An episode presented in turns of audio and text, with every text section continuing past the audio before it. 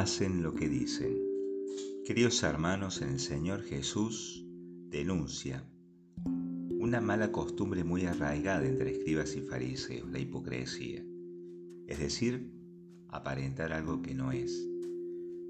Lamentablemente esa mala costumbre no solo no ha desaparecido, sino que en cierta manera en este siglo XXI se ha naturalizado por el fenómeno de las redes sociales. Cuando navegamos por las redes sociales nos encontramos con publicaciones de famosos o una expresión que está muy de moda, los influencers, es decir, estos que influyen, haciendo actividades cotidianas, viajando por el mundo con objetos suntuosos, dándose a entender que son personas felices, una felicidad que podríamos decir es artificial. Una felicidad con esta característica es como la hierba del campo que florece por la mañana y por la tarde se seca y es arrancada. Quizás uno de los grandes fracasos del hombre es intentar crear la felicidad sin ningún tipo de relación con Dios. Podríamos decir que las redes sociales se han transformado en usinas de felicidad, felicidad artificial, y todo esto con marcar un me gusta a una publicación. No caigamos en la tentación de poner en manos de la opinión pública nuestra propia felicidad. Podríamos agregar a este problema otro, la pérdida del rigor científico al buscar la verdad. De hecho, el lugar que antes ocupaba la verdad ahora lo ha usurpado la opinión. Pareciera que el opinólogo ha reemplazado al sabio. Pero valdría hacer una aclaración. Las redes sociales tienen mucho potencial para comunicar y para comunicar cosas buenas también. El Evangelio, para informar sobre algunos peligros que pueden pasar desapercibidos, puede ser utilizado también como un medio de educar, es decir, en sí no son ni buenas ni malas, sino es el uso que hacemos de las redes sociales lo que las pueden transformar en algo, por así decir, perverso. ¿Y qué tiene que ver esto con el Evangelio que hemos proclamado? Si hay algo que caracteriza a los fariseos según la descripción de Jesús, es vivir de las apariencias. Todo lo hacen para que los vean. Esa apariencia crea un personaje con aires, de superioridad y por eso les gustan ocupar los primeros puestos en los banquetes y los primeros asientos en las sinagogas, ser saludados en las plazas y hacerse llamar mi maestro por la gente. Apariencia en vez de realidad personajes en vez de personas, soberbia en vez de humildad. ¿Y nosotros? ¿Dónde ponemos nuestros esfuerzos? ¿En ser quienes debemos ser? Es decir, cristianos, seguidores de Cristo, personas de bien. O, más bien, el esfuerzo está puesto en cuidar una imagen esa que es aplaudida por el mundo, pero que no tiene nada que ver con lo que yo soy o con lo que debería ser. Si es así, entonces dejamos de ser personas para ser personajes de una historia que no es más que ficción.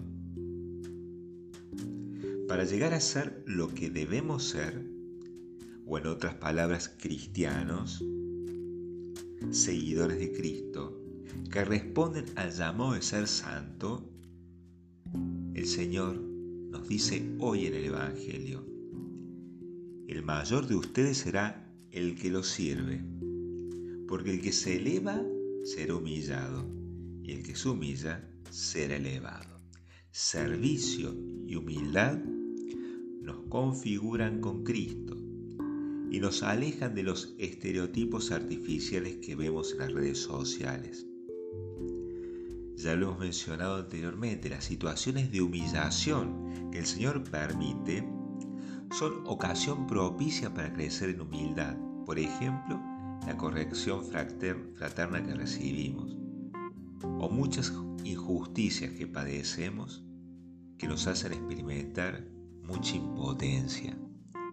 Resuena aquella bienaventuranza, felices ustedes cuando sean insultados y perseguidos y cuando se los calumnien en todas formas a causa de mí. Alégrense y regocíjense entonces porque ustedes tendrán una gran recompensa en el cielo. Estas situaciones que el Señor permite, que nos humillan, no sean respuesta a aquella petición, Señor Jesús, haz mi corazón semejante al tuyo.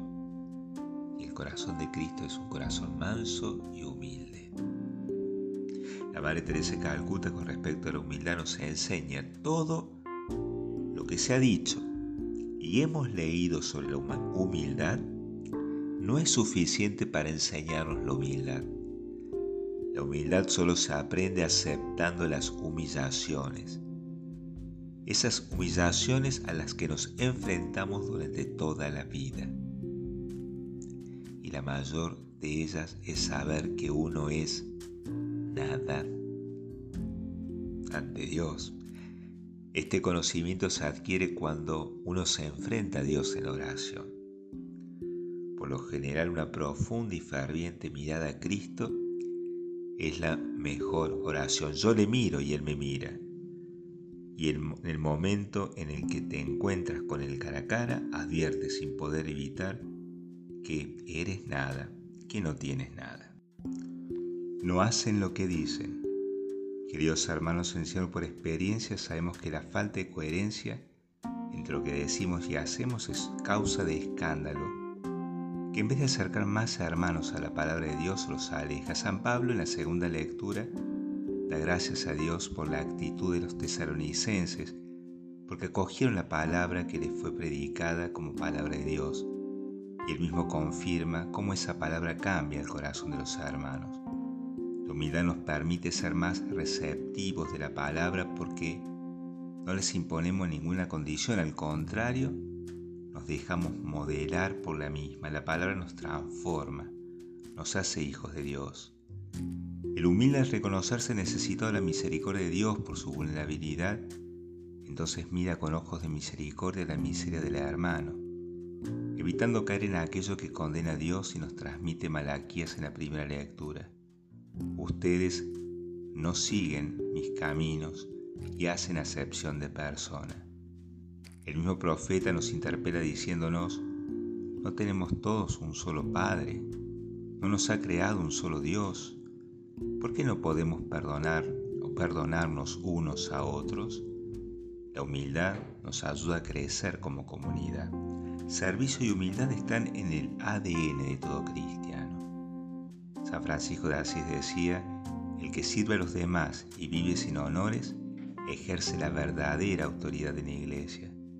Jesús nos invita a cambiar de mentalidad y a pasar del afán de poder al gozo de desaparecer y servir, a erradicar el instinto de dominio sobre los demás y vivir la virtud de la humildad. Queridos hermanos, en Señor pidamos al buen Dios la gracia de crecer en humildad y la fortaleza para el servicio a Dios y a los hermanos. Que así sea.